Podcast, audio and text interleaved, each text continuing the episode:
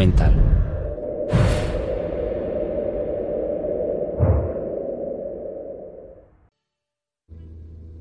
...1945, fin de la Segunda Guerra Mundial.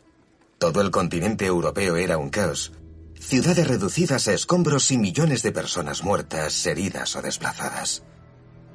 A medida que los aliados descubrían la destrucción que los nazis habían causado en el mundo, los documentos secretos sobre una serie de eventos en particular se clasificaron y ocultaron cuidadosamente para no volverlos a ver durante décadas.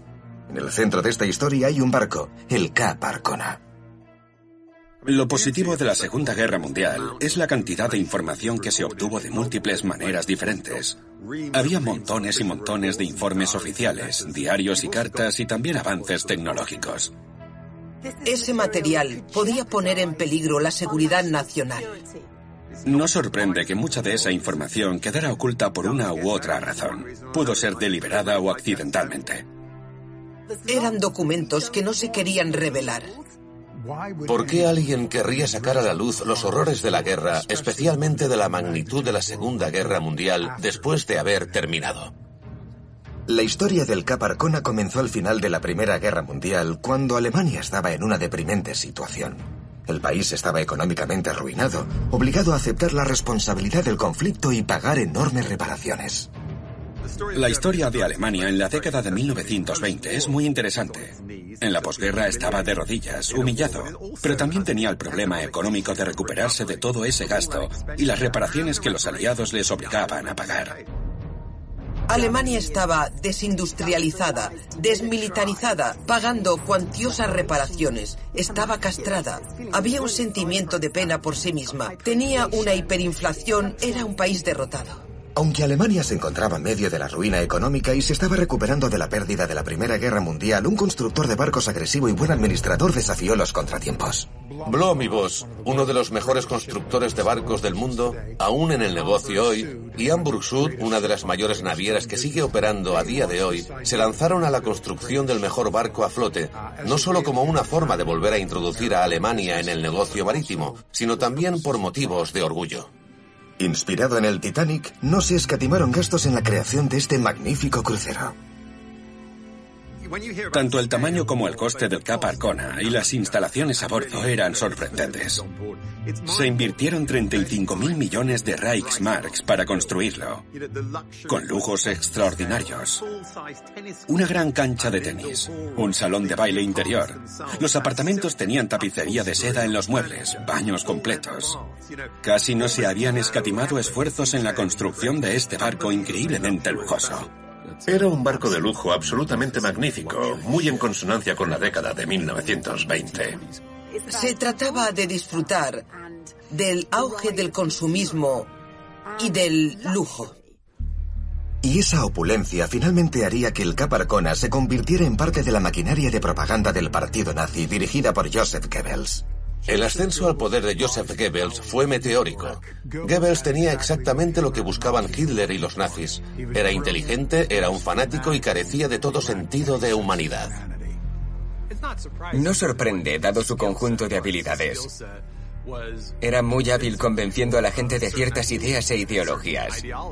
Goebbels era un personaje muy curioso, que parecía tener en el trasero un antrax o una bala de cañón, y con un enorme complejo de inferioridad. Y creo que respetaba, amaba la determinación de Hitler. En consecuencia, en muy poco tiempo fue una de las manos derechas de Hitler, como ministro del Departamento de Propaganda e Ilustración Pública. Tenía talento para el dominio del lenguaje, la manipulación por medio de imágenes y mensajes y de qué manera emplear ese talento. La salida que le dio a ese talento por medio del nacionalsocialismo y a través del partido nazi de Hitler. A finales de la década de 1920, a Goebbels se le encomendó la tarea de reorganizar y publicitar el partido nazi en gran parte ignorado. En esa misma época, finalmente terminado, el Cap Arcona fue bautizado el 14 de mayo de 1927. El Cap Arcona se votó en 1927 y era casi una réplica del Titanic. Fue motivo de gran orgullo para el pueblo alemán. Ese barco no solo hizo que Alemania volviera prácticamente al negocio marítimo y de cruceros, sino que se presentó como una fuente de poder y orgullo. Disfrutaba de un nivel de opulencia y lujo que no se habían visto en mucho tiempo. Ese barco increíblemente sofisticado y lujoso, conocido como el Rey del Atlántico Sur, atraía a personas de todos los ámbitos. Pero eran personas con dinero e influencia. Así que a bordo habría estrellas de cine de Hollywood, miembros de la realeza, magnates de la industria, que acudían en masa a ese barco, que representaba el renacimiento tecnológico de Alemania después de la Primera Guerra Mundial. Era el ascenso antes de la caída, el orgullo antes de la caída en muchos aspectos, porque la decadencia, la frivolidad, el placer, no era algo que estuviera en el centro de la política alemana a finales de la década de 1930. Sin embargo, la historia del Cap Arcona sería de corta duración. Unos ocho años después del día que fue votado, sería destruido, pero cómo y por qué siguió siendo un misterio en las siguientes décadas.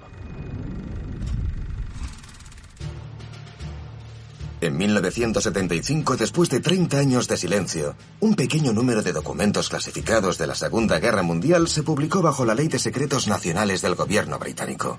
Estos documentos describen una terrible tragedia en el mar, involucrando al Cap Arcona con decenas de miles de fallecidos en el accidente. Gran Bretaña tiene una serie de reglas que rigen la clasificación de documentos confidenciales. Muchos archivos y muchos documentos nacionales no se dan a conocer al público durante un número determinado de años. Prácticamente cualquier cosa sensible al final de la Segunda Guerra Mundial sería enterrada en los archivos. Eso no significa que se esté ocultando ni que se estén destruyendo, aunque podría ocurrir. Y los historiadores suelen creer que se hace, pero sí significa que habrá un periodo mínimo de tiempo hasta que el público pueda ver ese material. Y en algunos casos, otras cosas se retienen más tiempo. Aunque el Cap Arcona era lo máximo del lujo alemán, las cosas estaban a punto de ir muy mal con la caída de la bolsa de valores en 1929. Alemania estaba una vez más en una pésima situación financiera. La tragedia en Alemania era el desastre económico a finales de la década de 1920 y el colapso de los Estados Unidos que afectó a todo el mundo. Estaba la Gran Depresión en la década de 1930 y Alemania se vio tan afectada como todos los demás. Así que ese pequeño resurgimiento económico, que parecía estar cobrando ritmo, se detuvo en seco. Había una sensación no solo de dificultades económicas, sino también de problemas políticos, y la combinación de ambos factores explica el surgimiento de un partido que prometía devolver su grandeza a Alemania. En 1933, Hitler fue nombrado canciller para ayudar en la estabilización económica de Alemania. Pero enseguida implementó políticas racistas y fascistas para hacerse con el control total del país.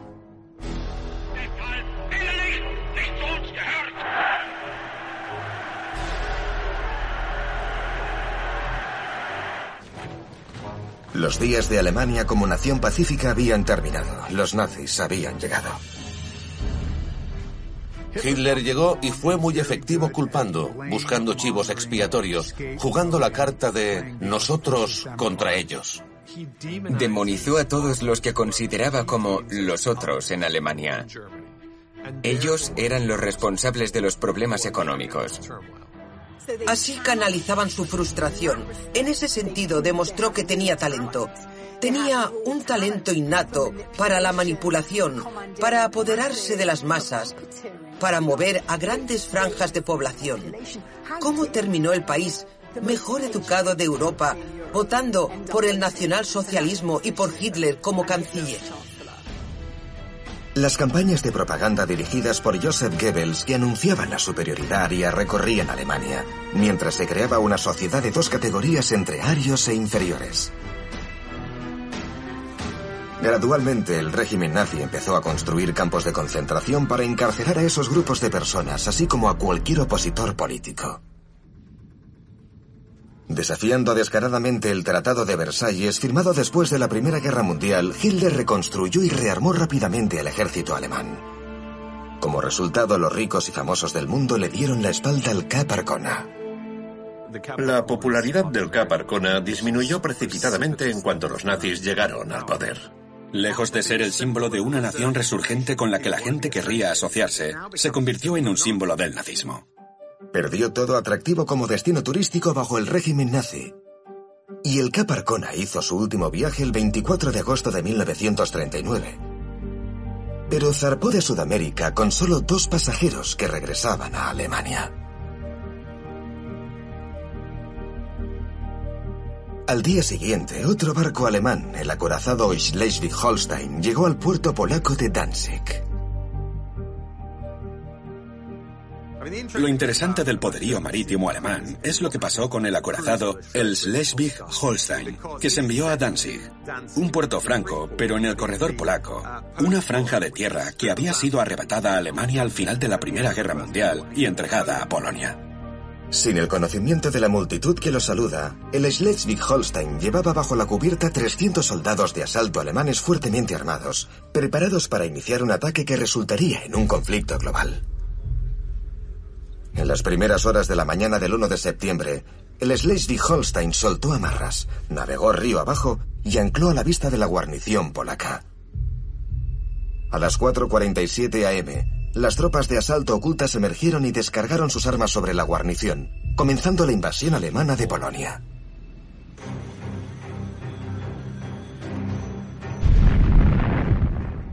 Hitler invadió Polonia con una operación relámpago y todo cambió. Las ciudades polacas de Varsovia y Cracovia fueron bombardeadas y se anexionaron la ciudad portuaria de Danzig, un lugar estratégico en el Báltico. Los nazis se negaron a retirar sus tropas y dos días después, Francia y Gran Bretaña declararon la guerra a Alemania. Mientras el Caparcón estaba a punto de jugar un nuevo papel. El Caparcona navegaba de regreso a Alemania pocos días antes de que estallara la Segunda Guerra Mundial. El capitán recibió la comunicación. Haga planes inmediatos para regresar a un puerto. Lo que suele suceder en cualquier nación durante tiempos de guerra es que el gobierno requisa una gran parte de barcos civiles. Ocurrió en Gran Bretaña y en Estados Unidos durante la Segunda Guerra Mundial para ayudar. Era un barco enorme y estaban en guerra. Necesitaban transportes, casas para alojar a la Armada. Era una solución obvia y lo eligieron. El Caparcona se dirigió al puerto de Copenhagen. A su llegada pintaron el barco de color gris militar, sacaron el elegante mobiliario y se transformó en un cuartel para marineros alemanes, muy lejos de los días en los que la realeza y las celebridades se hospedaban a bordo. Aunque transformado, su antigua opulencia no sería olvidada. A principios de 2014 estaba escribiendo un libro sobre la última semana de la guerra en Europa y buscaba historias de amor y pérdidas, triunfo y tragedia, como una forma de capturar el poder de la última semana de la peor guerra del mundo. Y casi por pura suerte, como suele funcionar el proceso de búsquedas, encontré una carta de un tal comandante Till del ejército británico, en donde decía que nunca había visto o experimentado algo tan horrible como lo que sucedió en el Cap Arcona en los últimos días de la guerra. Y pensé para mí, ¿qué pasó? Nunca había oído hablar de él. Cuando estás investigando y encuentras algo inesperado, la mayoría de las veces quieres saber más. De vuelta y a salvo en el puerto, el Caparcona asumió su nuevo papel militar en la Kriegsmarine, la Armada Alemana. Mientras, como resultado de la invasión de Polonia, los nazis aseguraron el mar Báltico como dominio suyo. El Báltico era de vital importancia. También evitaba que se quedaran sin salida al mar. Tenían que conseguir combustible, comida, municiones. Era una vía, una autopista, una amplia autopista y también un lugar donde podían entrenar a los militares navales. En el reutilizado Cap Arcona, los marineros alemanes realizaban ejercicios en las cubiertas superiores y utilizaban los camarotes como dormitorios. Además, era una nave tan avanzada que su motor y sus sistemas de propulsión y de navegación eran lo último en tecnología. Sin embargo, la eventual destrucción de este magnífico barco seguía siendo un misterio. Así que seguí investigando y encontré una segunda carta de un general llamado Mills Roberts. Era el general a cargo del sexto de comandos británico. Esa carta hace referencia a dos ataques contra el barco nazi en la bahía de Lubeck, e inmediatamente se estableció una conexión con el primer documento escrito por el comandante Till. Ahora que había dos vías de información, sería más fácil seguir buscando insistentemente. La pregunta más obvia y que cualquiera se haría era por qué un general y un comandante británicos consideraron que la destrucción de un barco alemán al final de la Segunda Guerra Mundial fuera una tragedia. El general Mill Roberts era un curtido veterano. Eso te hace pensar que lo que ocurrió para que alguien así lo viera como una de las peores cosas que había visto en toda su vida tenía que ser malo. Sin señales de frenar sus agresivas ambiciones expansionistas, los nazis lanzaron la invasión de Noruega. Dependerían en gran medida de su Kriegsmarine para este asalto costero. La historia de Noruega es muy interesante, porque Dinamarca cayó rápidamente, pero Noruega no. Noruega luchó duramente contra los alemanes. Estaba decidida a resistir, y entonces los aliados contraatacaron. Hubo mucha acción naval en esa campaña en Noruega. Se hundieron muchos barcos de la Kriegsmarine. Estaban perdiendo muchas naves, muchos destructores. Estaban perdiendo algunas naves aún más grandes que esas, y eso muestra lo importante que fue ese esfuerzo de guerra. Si los nazis podían controlar los puertos noruegos, tendrían el control de toda la región.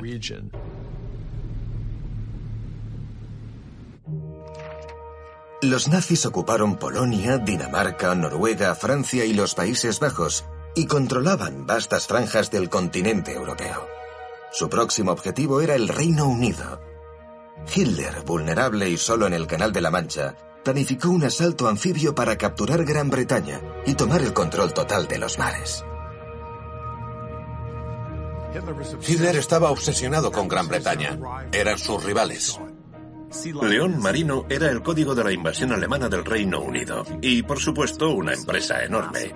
Y luego, para empeorar las cosas, los alemanes empezarían con un fuerte bombardeo. En julio de 1940, la Luftwaffe inició un bloqueo aéreo y marítimo en preparación para la Operación León Marino. Su objetivo eran las infraestructuras costeras y la navegación por el Canal de la Mancha. Ese fue el primer gran ataque aéreo en la Segunda Guerra Mundial. La batalla de Gran Bretaña se desarrolló de una manera bastante curiosa. La estrategia inicial de los alemanes tenía mucho sentido, apuntar a los centros de comunicación y también a los aeródromos, y así anulaban a la fuerza aérea enemiga. Como inicialmente no tuvieron éxito, a partir de julio los alemanes decidieron cambiar de táctica y apuntar a Londres, bombardear el país hasta someterlo. Escuadrón tras escuadrón volaron atravesando el Canal de la Mancha para bombardear Gran Bretaña, para destrozarlo todo. Pero en una de las mayores sorpresas de la historia, unos cuantos pilotos de la RAF derrotaron a la Luftwaffe. Fue una de las primeras derrotas alemanas. La batalla de Gran Bretaña. No lograron la superioridad aérea y el bombardeo en muchos sentidos puede verse como un acto desesperado. Los nazis eran incapaces de derrotar a los británicos y Joseph Goebbels quería lanzar otro ataque para debilitar su determinación, esta vez usando propaganda. Goebbels, el jefe de propaganda, estaba tan frustrado e indignado porque Gran Bretaña seguía luchando que decidió crear una herramienta de propaganda que desalentaría a los británicos, según creía él. Goebbels hizo varias cosas por Hitler. Era un orador cautivador, fanáticamente leal, devoto, y una de ellas era hacer cine. Joseph Goebbels produjo o formó parte de cientos de películas. Reconocieron que se trataba de un medio poderoso. Los nazis lo entendieron, y particularmente Goebbels, y lo usó. La Armada Británica durante cientos de años había sido una de las más poderosas del mundo, y Hitler y Goebbels no solo querían derrotar a Gran Bretaña, querían humillar a Gran Bretaña, ante todo a la Armada Británica, la Armada Real. ¿Y qué mejor manera de hacerlo que señalar que el Titanic de Gran Bretaña se había hundido, mientras que el Titanic de Alemania, el Cap Arcona, todavía estaba a flote?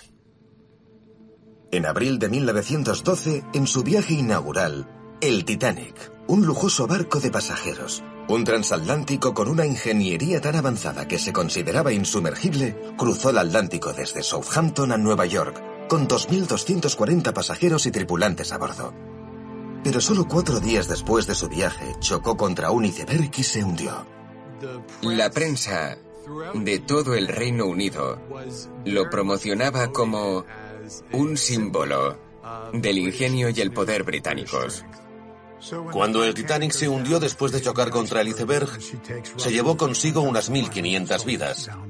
En aquella época se convirtió en uno de los mayores desastres marítimos de la historia. Reconociendo el hecho de que el desastre del Titanic había sido un delicado momento en la historia británica, Goebbels planeó utilizar esa tragedia como pieza central de su campaña de propaganda para desmoralizar a los británicos. Hitler y Goebbels estaban fascinados por las películas. Les encantaban las películas de Hollywood. Las veían continuamente. No era inusual que vieran juntos dos o tres, una tras otra, junto con traductores e intérpretes. Goebbels decidió que la mejor manera de bajar la moral de los británicos era hacer una película sobre el hundimiento del Titanic.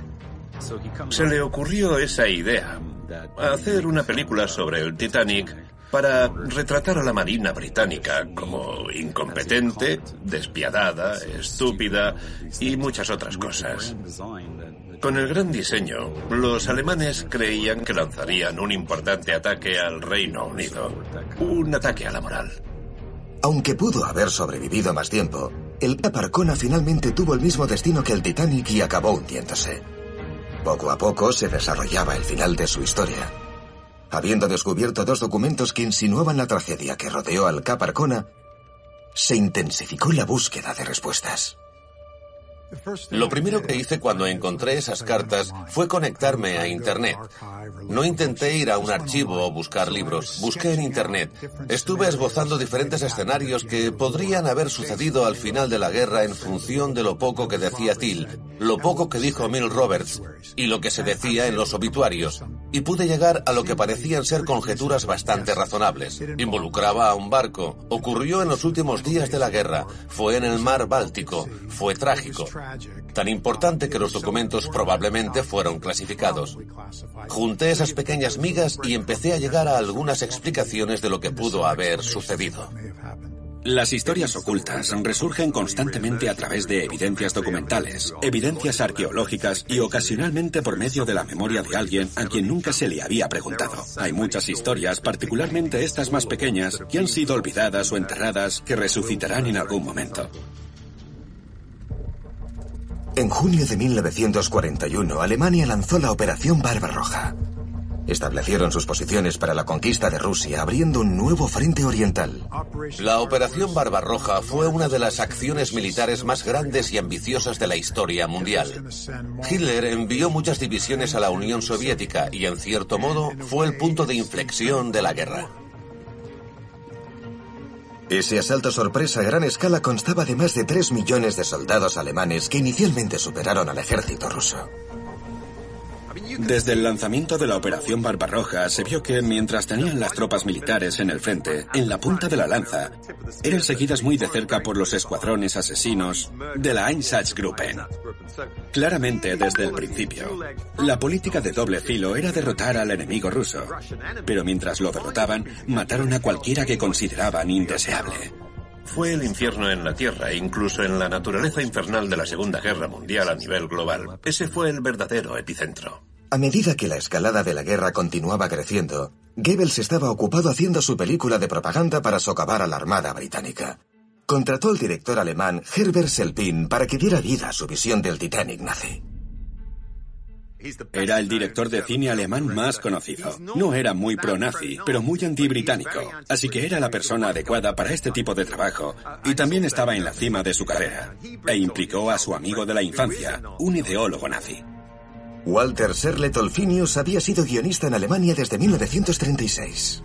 Lo que Hitler quería, y en definitiva lo que Goebbels quería, no era la típica y torpe película de propaganda de Goebbels. Quería un híbrido de acción, drama y romance, como los éxitos de taquilla de Hollywood, como Casablanca. Y en eso era especialista Selpin. Era una oferta demasiado buena para rechazarla. Tenía un gran presupuesto, un gran apoyo, el punto de partida para su propio Hollywood. Y en esencia, supongo que pensaría que sería un gran elemento en ese nuevo Hollywood de años venideros.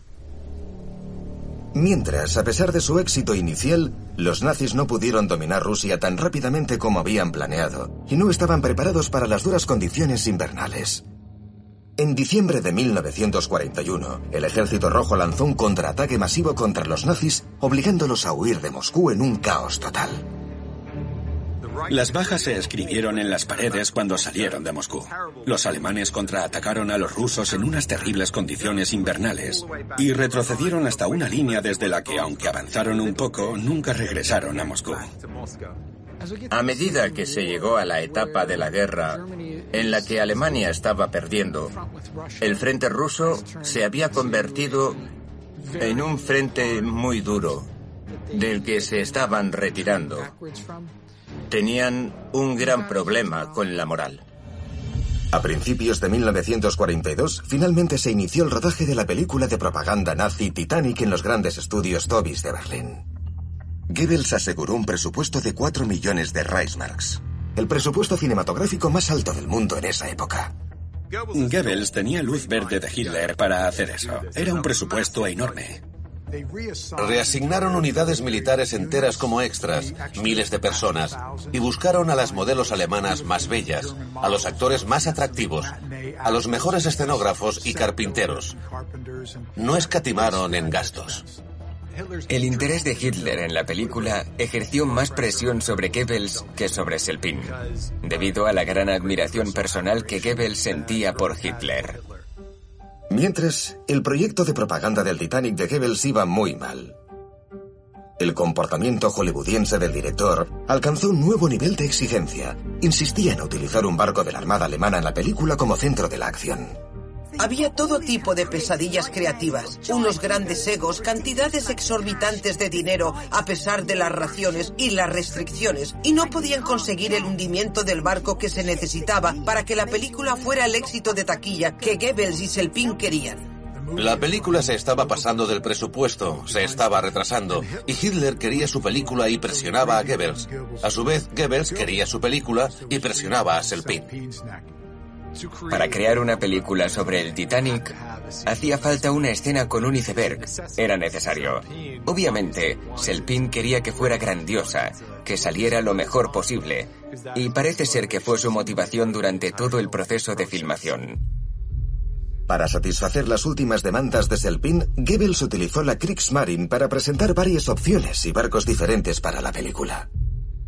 Querían hacer una película sobre el Titanic y en la costa polaca tenían una réplica del Titanic. Qué mejor que el barco que había sido el Titanic de los años 20 y 30, el Cap Arcona. Lo pintaron. Se aseguraron de que estuviera restaurado tan detalladamente que la gente dijera, es el Titanic. Contando con el Cap Arcona, Selpin trasladó a todo el elenco y el equipo al sur del Báltico. Goebbels consiguió que los oficiales navales alemanes se utilizasen como extras en la película. Se había programado que la filmación se reanudara el 29 de abril de 1942, pero no fue según lo planeado. Básicamente fue mal todo lo que podía ir mal. El clima no ayudó. Una de las actrices principales quedó embarazada de uno de los soldados o marineros. Los marineros y los soldados que actuaban se emborrachaban y destrozaban el plató. La gente estaba contenta por no servir en la guerra. No memorizaban sus líneas. Todo iba mal. Y todo eso estaba poniendo muy nervioso al perfeccionista Herbert Selpin. Selpin era la persona que debía tener el control y se le presentaban situaciones y circunstancias que escapaban de su control, especialmente cuando utilizaba como extras en el barco al personal militar y oficiales navales.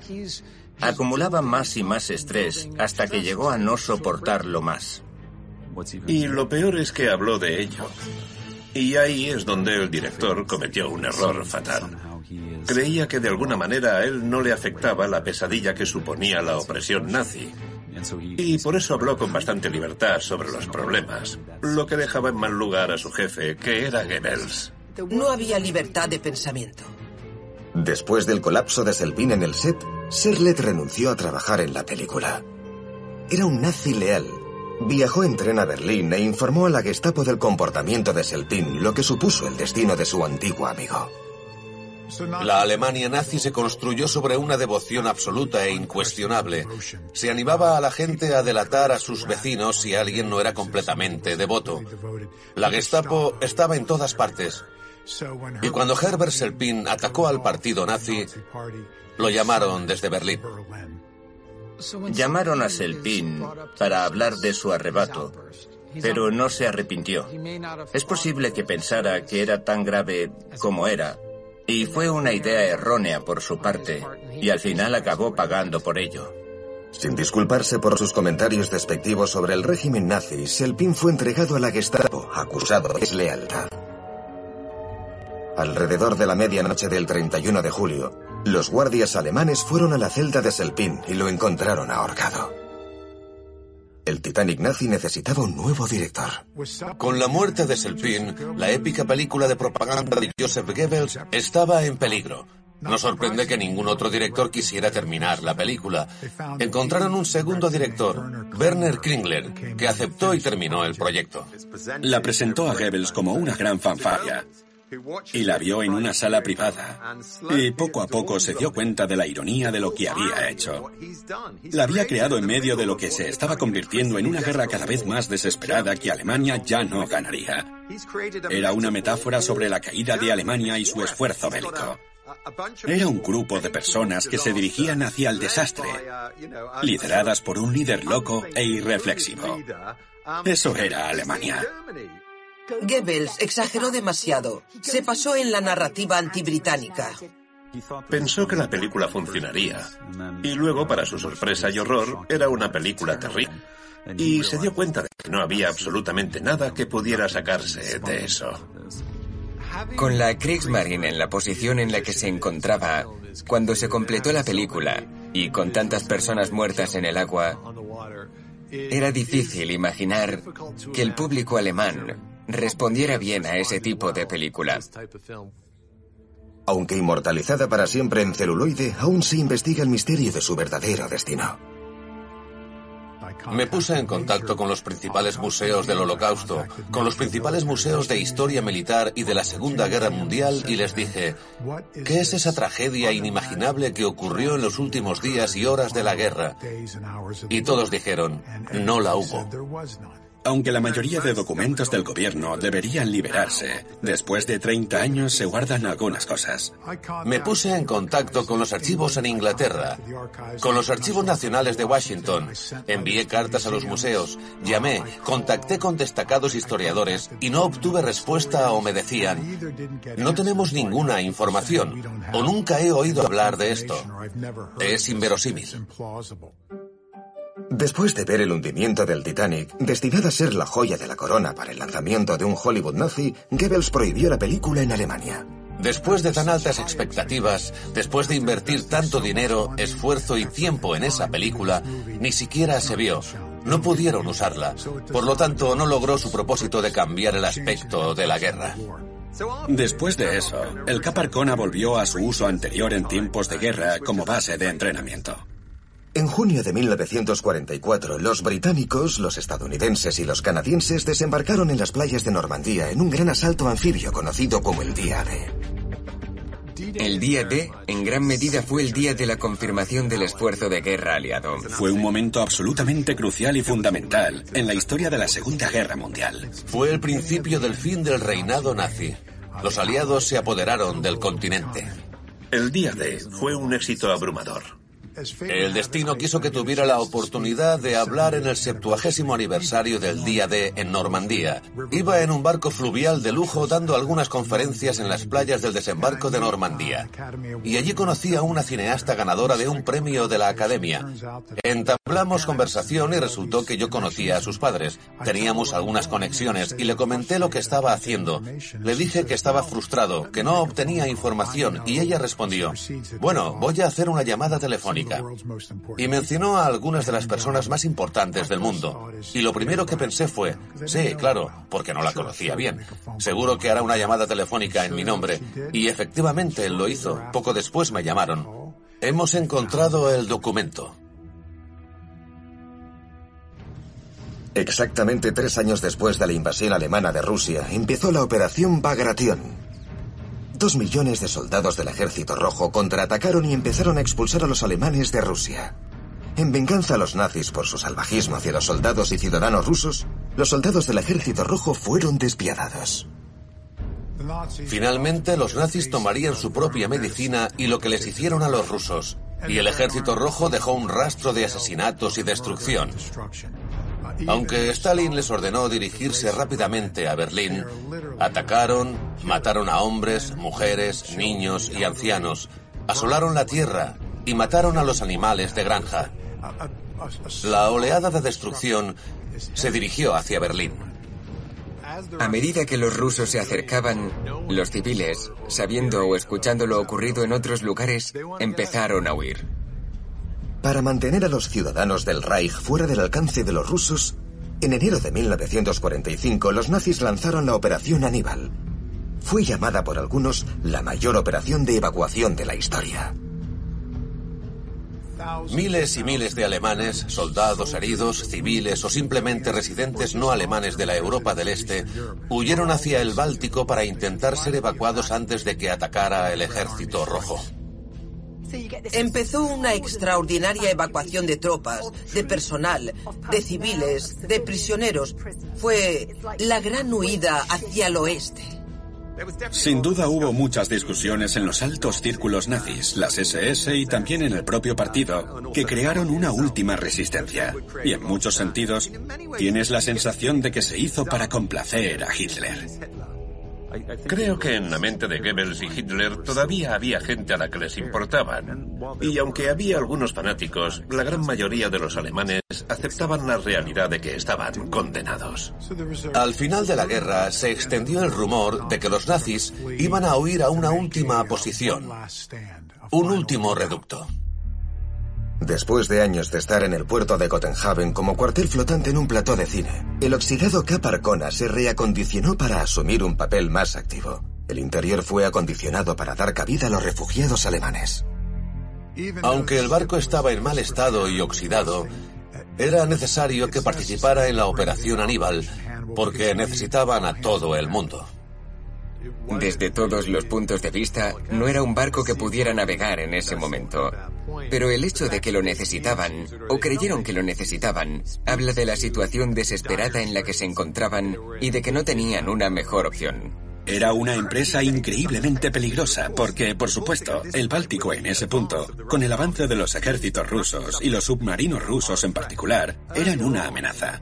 Anteriormente en la Operación Aníbal, un barco fue hundido por un submarino y se perdieron 10.000 vidas. En cualquier momento, podría haberse hundido con la pérdida de un gran número de civiles alemanes y personal militar alemán.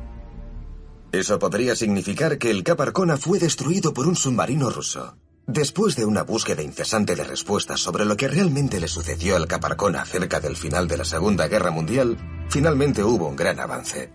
Recibí la llamada. Encontramos el documento y hay de 700 a 800 páginas de documentos clasificados y fue sellado para que no fueran abiertos hasta el año 2045. Pero iban a poner esos documentos a mi disposición. ¿Me interesarían? Después de recuperarme de la sorpresa dije, sí, puedo tomar el próximo vuelo. Mientras en el mar Báltico, el Cap Arcona había completado con éxito su misión de llevar refugiados alemanes desde Polonia a Dinamarca, logrando esquivar a los submarinos rusos. Definitivamente, el sofisticado diseño del Cap Arcona fue lo que le permitió cruzar el Báltico y sobrevivir. El barco era muy rápido, estaba muy bien construido. Sus cascos fueron reforzados y el diseño del Cap Arcona, construido en 1927, aún en 1945 estaba adelantado a su tiempo. Pero mientras el Cap Arcona viajaba de regreso a Copenhague, la situación estaba a punto de empeorar. En abril del 45, el ejército tomando Polonia, el Cap Arcona ya no pudo permanecer seguro en el puerto. Era el tema de la película de propaganda. Era el amado barco de Hitler. Era el Titanic nazi. Tenía que irse de allí o el ejército soviético podría haberlo hundido. Se trasladó a Alemania, a un puerto alemán. Creo que es irónico, y probablemente fuera una coincidencia, que el Cap Arcona se enviara de regreso a un puerto alemán en la bahía de Neustadt, al mismo tiempo que Himmler dio la orden de que todos los campos, los campos de concentración, debían ser liquidados, y que ningún recluso vivo debía caer en manos aliadas. Eso no significaba necesariamente que tuvieran que ejecutarlos, pero algunas personas, algunos comandantes de los campos y altos funcionarios del partido pudieron pensar que sí. Algunos comandantes decidieron evacuar sus campos y dirigirse al mar Báltico, obligando a caminar a sus prisioneros. Esas marchas de la muerte fueron horribles. Algunos supervivientes que iban al final de la fila dijeron que tropezaban con los cuerpos que habían caído delante de ellos, los del principio de la fila, y esas largas filas serpenteantes avanzaban hacia la costa del Báltico. El destino de las marchas de la muerte era la bahía de Lubeck. Sin el conocimiento de los prisioneros, andaban hacia el Cap Arcona. Recuerdo que cuando tuve esos documentos pensé, ahora empieza el trabajo difícil. Tengo cientos y cientos de páginas y debo encontrarle sentido. Todo estaba reunido al azar y lo primero que hice fue intentar organizarlo cronológicamente y luego por temas. Despejé el suelo y luego hice montones y los puse en fila. Hora por hora, día por día, y lo ordené todo cronológicamente y luego marqué todo cronológicamente. Después lo organicé por tema, por evento o por individuo. El 17 de abril de 1945, miles de supervivientes de la Marcha de la Muerte llegaron a la bahía de Lubeck. Entonces, aquellos que podían hacerlo empezaron a subir, empezaron a embarcar en el Cap Arcona y otros barcos. Y te preguntas qué estarían pensando en ese momento, después de haber pasado por lo que habían pasado. Y seguro que sentían una gran incertidumbre sin saber a qué se enfrentaban. Debía reinar el miedo entre ellos. Mientras, los británicos recibieron informes de inteligencia de que varios grandes barcos de la Kriegsmarine se estaban congregando en aguas alemanas a lo largo de la costa báltica. Intentando terminar la guerra, iniciaron los planes para un ataque intentando asegurarse de que los nazis no escaparan en barcos para una última posición. Había cuatro grandes barcos en la bahía de Lübeck, cerca del puerto de Neustadt. Dos cargueros, el Tilbeck y el Atenas, y también dos grandes transatlánticos, el Deutschland y el Cap Arcona. Por esa época corría el rumor de que los alemanes iban a huir a Noruega como última posición. Los aliados hacían muchos reconocimientos. Reconocimiento aéreo. Tomaban fotografías desde arriba, pero no tenían los detalles para ver quiénes iban en el barco, a quiénes estaban metiendo en esos barcos, pero podían decir que eran muchos por la línea de flotación que se hundía en el agua a medida que subía más gente. Así podían saber si un barco estaba vacío y si el barco estaba lleno, o si estaba demasiado lleno. Y esa es la información que tenían, era lo que estaban viendo, pero no tenían los detalles que les permitiera saber exactamente lo que estaba pasando allí. Hay que ir a la guerra sabiendo que la única forma de ganarla es aniquilar al enemigo. El 26 de abril, las SS capitaneaban el Cap Arcona y los otros barcos en la bahía de Lubeck, convirtiéndolos oficialmente en campos de concentración flotantes. Los guardias ocuparon las lujosas suites de las cubiertas superiores, mientras que los prisioneros se instalaron en las inferiores. A finales de abril y principios de mayo de 1945, en los últimos días, en las últimas horas de la guerra, todos esos prisioneros estaban en el puerto, en ese enorme barco, el Titanic nazi anclado frente a la costa, y hay una escena macabra en la que cada una o dos horas transportaban prisioneros al Cap Arcona y los metían en agujeros oscuros y profundos del barco, sin comida, sin agua. La Cruz Roja sueca obtuvo información de que la RAF estaba planeando un ataque aéreo en el puerto de Lubeck. Sabiendo que eso significaría una muerte segura para los supervivientes de los campos de concentración a bordo del Cap Arcona y los otros barcos, intentaron advertir a la RAF que suspendiera el ataque.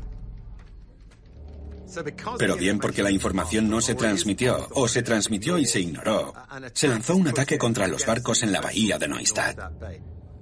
Una vez que la RAF lanzó el ataque aéreo, no hubo nada que pudieran hacer los que estaban a bordo de los barcos. A las cinco y media de la mañana, seis escuadrones de cazabombarderos Tifón despegaron de una de las bases aéreas liberadas en toda Europa.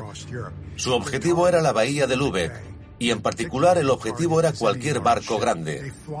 Volaron esa mañana, estaba nublado, llovía, el cielo estaba cubierto, el peor tiempo, no veían. Regresaron a la base, repostaron y esperaron a que se disiparan las nubes.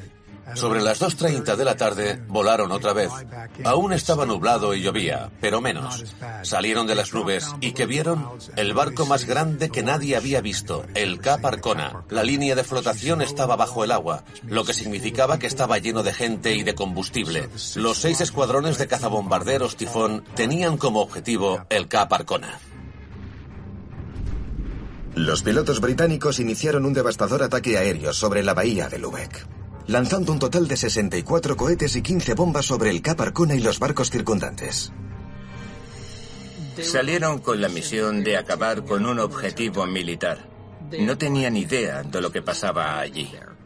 Lo último que quería la Real Fuerza Aérea era que la guerra continuara. Era la guerra más sangrienta del mundo, Murieron entre 60 y 80 millones de personas. Querían hacer cualquier cosa y todo lo posible para evitar que esos barcos llegaran a Noruega. Así que los cazabombarderos Tifón de la Real Fuerza Aérea fueron a cazar y a hundir todos los barcos grandes que encontraran en la costa alemana. Los pilotos se enfrentaron a poca o ninguna resistencia que respondiera al fuego y dominaron el cielo sobre la bahía de Lubeck mientras abajo se desató una pesadilla infernal para todos los que estaban a bordo de los barcos. Bombardearon el Cap Arcona. Se abrieron enormes agujeros en el barco debido a las explosiones y el agua helada entró en el barco y quienes estaban por debajo de la línea de flotación no tuvieron ninguna posibilidad. Cuando el barco empezó a escorarse, las enormes chimeneas se rompieron y como bolos gigantes aplastaron a la gente de las cubiertas superiores. No puedo imaginar cómo sería estar en ese barco después de que lo bombardearan y se incendiara. Hubo algunos supervivientes de ese horrible incidente. Es difícil poner un número exacto. Calculo que tal vez unos 350. Uno de ellos era un joven llamado Barek Jukovovic. Era polaco y sobrevivió al campo de concentración, a la marcha de la muerte y a días de frío en el fondo del barco. Estaba allí con su hermano Josep cuando se abrió un gran agujero en el costado del barco y por allí entró agua helada. Casi todos los que estaban allí murieron ahogados porque no estaban en condiciones de nadar. Esos dos jóvenes lograron mantenerse a flote. En el último minuto, algunos de los prisioneros del campo de concentración de la cubierta superior arriesgaron valientemente sus vidas para bajar a la cubierta inferior del barco que ya estaba en llamas y escorado, y aun siendo bombardeados, consiguieron abrir la escotilla y sacaron a varios de los prisioneros que estaban allí.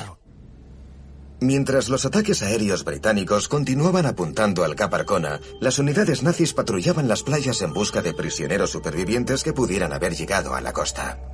Trágicamente, cientos de prisioneros que habían sobrevivido a la terrible pesadilla del Cap Arcona fueron ametrallados en tierra. Lo que hace que esto sea aún más lamentable es que el final de la guerra estaba a uno o dos días. Al sexto comando británico y otros que liberaron el puerto y a su general, llamado Mills Roberts, así como el comandante Till, se les ordenó documentar lo ocurrido. Se dieron cuenta de lo que había sucedido. Que miles y miles de prisioneros de campos de concentración fueron asesinados por error por la Real Fuerza Aérea. Y ese fue el motivo por lo que se solicitó que todos esos documentos fueran de alto secreto durante 100 años. Y no lo estoy defendiendo. Pero en cierto modo, piensas que el público no estaba de humor para más historias de muertes y pérdidas después de la guerra y que querían seguir adelante con sus vidas. Necesitaban recuperarse. Nadie quería mirar hacia atrás, especialmente ante una tragedia de esta magnitud. Los británicos pudieron clasificar y ocultar con éxito esos documentos lejos de la información pública y de miradas indiscretas durante décadas. Desde la perspectiva aliada, en la cúspide de la victoria, debían brindarle al público una victoria intachable. Fue una lucha tan desesperada por volver a un mundo pacífico, una narrativa más saludable y más feliz, que casi no existió el escrutinio de lo que podíamos y no podíamos leer. El Cap Arcona permaneció escorado en la bahía de Lübeck hasta 1949 cuando los soviéticos lo remolcaron a tierra para salvarlo. Hoy ya no queda nada del Cap Arcona. Uno de los barcos más grandes jamás construidos desapareció por completo. Pero después de décadas de estar oculta, su historia finalmente ha salido a la luz. Pienso que descubrir esta historia es probablemente lo más importante que he hecho profesionalmente. He pasado años con esta historia, desde investigarla, escribirla, hablar sobre ella y trabajar en este proyecto. Y después de todos estos años, todavía me cuesta creer que algo de esto es real. Es surrealista, es muy extraño y fantástico. Pero ya saben, cuando se trata de la Alemania nazi, cuando se trata de las ideas que tenían personas como Hitler y Goebbels, nada es demasiado extraño. Es importante que la historia arroje luz sobre todo este tipo de historias para que seamos honestos con nosotros mismos como nación sobre lo que hemos hecho en el pasado y lo que somos capaces de hacer. En este caso, no solo se espera que aprendamos de ello, sino también que lo recordemos y entendamos lo que pasó para hacerlo mejor. Odio todo lo que tenga que ver con la guerra, pero no se puede fingir que no sucede y no respetar las vidas perdidas y los sacrificios de muchos inocentes que son asesinados. Tuve un gran sentido de la responsabilidad al contar esta historia. No había forma de que no lo hiciera. Lo hice y me habría sumergido en el Atlántico y habría nadado, cruzando el océano para desenterrar lo que pudiera haber. Y todavía siento mi responsabilidad, incluso ahora, que hablo de esto porque es muy duro. Es una historia muy impactante e importante.